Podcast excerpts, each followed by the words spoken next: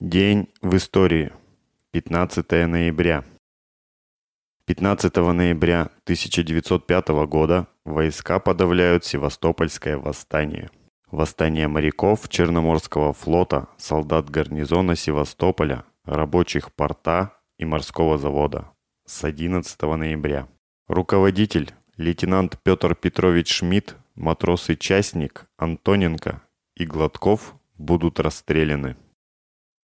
15 ноября, 2 ноября по старому стилю 1917 года в 9 часов вечера Московский военно-революционный комитет в приказе войскам сообщил о победе социалистической революции в Москве. Установлена советская власть в Пскове. Бакинский совет рабочих и солдатских депутатов провозгласил установление советской власти в Баку. 15 ноября 1917 года принята Декларация прав народов России, которая провозглашает равенство и суверенность народов России и их право на свободное самоопределение вплоть до отделения. Основные начала советской национальной политики провозглашала Декларация прав народов России, подписанная Лениным и Сталиным 15 ноября, 2 ноября по старому стилю 1917 года. Простые, ясные, сильные слова декларации находили широкий отзвук не только среди народов России, но и среди колониальных и зависимых народов за рубежом. Декларация провозгласила раскрепощение всех народов России Великой Октябрьской социалистической революцией и установила следующие основы национальной политики советской власти. Равенство и суверенность верховенство народов России, право народов России на свободное самоопределение, вплоть до отделения и образования самостоятельного государства, отмена всех и всяких национальных и национально-религиозных привилегий и ограничений, свободное развитие национальных меньшинств и этнографических групп, населяющих территорию России. Этой политикой советское государство удовлетворяла исконные стремления угнетенных народов и тем самым укрепляла их союз с установившим свою власть российским пролетариатом. 15 ноября 1919 года советские войска Южного фронта освободили уездный город Курской губернии Льгов, а также село Косторное с узловой железнодорожной станцией Косторная. 15 ноября 1920 года советские войска Южного фронта освободили Севастополь и Феодосию. 15 ноября 1922 года в ЦИК РСФСР принял постановление, в котором Дальний Восток объявлялся нераздельной составной частью Российской Советской Республики. 15 ноября 1922 года родился Игорь Яковлевич Стечкин, конструктор автоматического оружия, в первую очередь знаменитого АПС. По окончании школы в 1941 году Стечкин стал студентом Тульского механического института. В 1948 году защитил диплом на тему самозарядный пистолет калибра 7,65 мм. Консультантом его был знаменитый Николай Федорович Макаров. По окончании института Стечкин был распределен в ЦКБ-14, где занимался разработкой стрелкового оружия. Самая известная работа конструктора – 9-мм автоматический пистолет Стечкина, АПС. Он был принят на вооружение в 1951 году, но до сих пор широко применяется в спецслужбах. В общей же сложности на счету Стечкина более 60 разработок и свыше 50 изобретений. Скончался Игорь Яковлевич Стечкин 28 ноября 2001 года. Похоронен в Туле на Смоленском первом городском кладбище. 1930 год.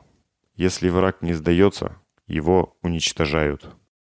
15 ноября 1930 года в «Правде» и «Известиях» Максим Горький выступает со знаменитой статьей если враг не сдается, его уничтожают. В газете «Известия» она вышла под заголовком «Если враг не сдается, его истребляют».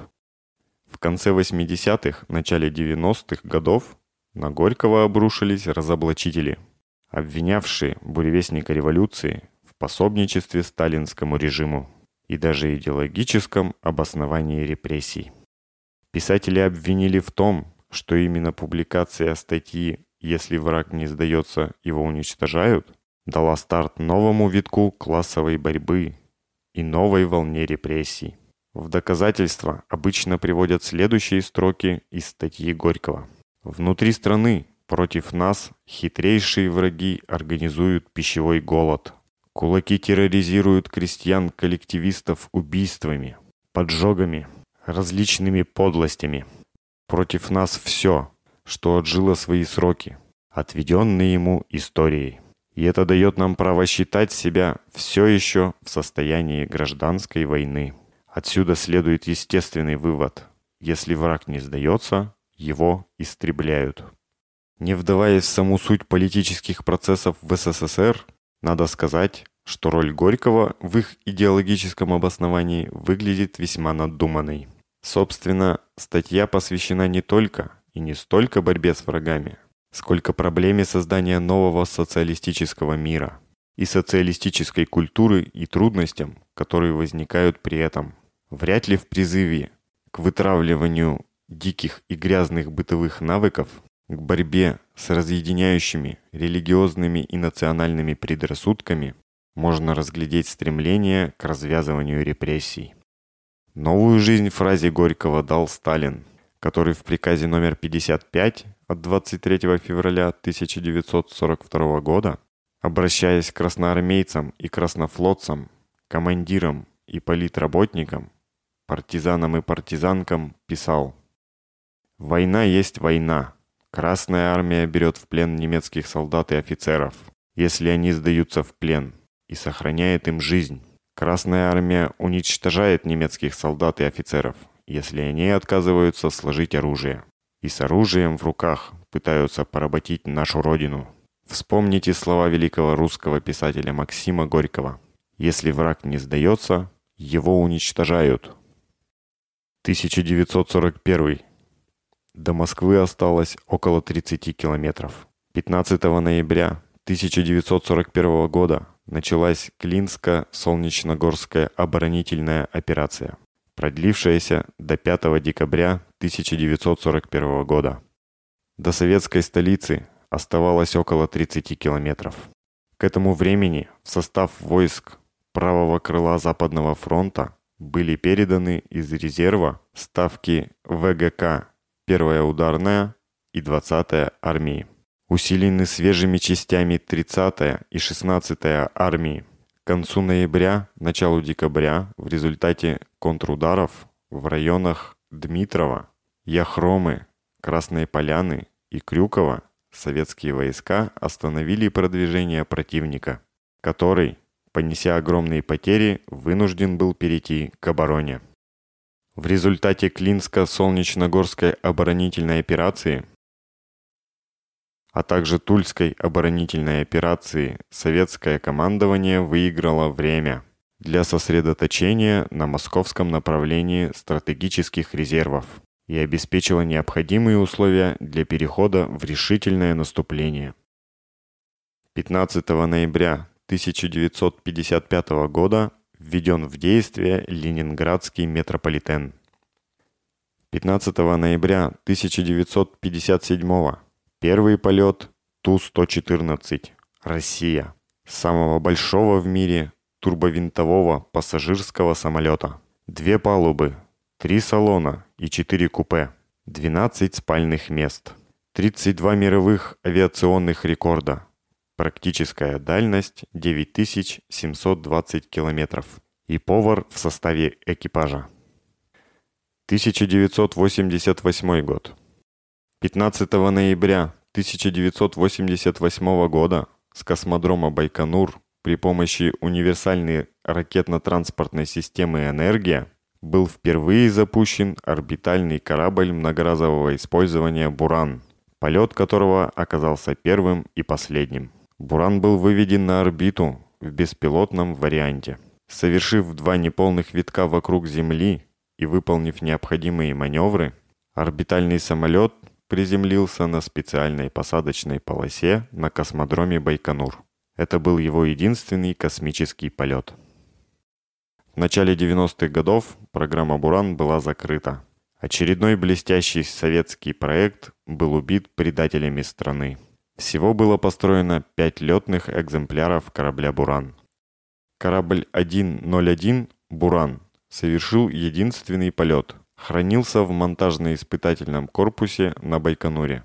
В мае 2002 года уничтожен при обрушении крыши. Корабль 102 должен был совершить второй полет и стыковаться с орбитальной станцией «Мир». Сейчас экспонат музея космодрома Байконур. Корабль 201 был готов на 30-50%. Находился на Тушинском машзаводе. Потом на причале Химкинского водохранилища. В 2011 году перевезен для реставрации в Лии, город Жуковский. Корабль 202 был готов на 10-20%. Разобран на стапелях завода. Корабль 203 задел уничтожен и вывезен на свалку. Таким был этот день в истории.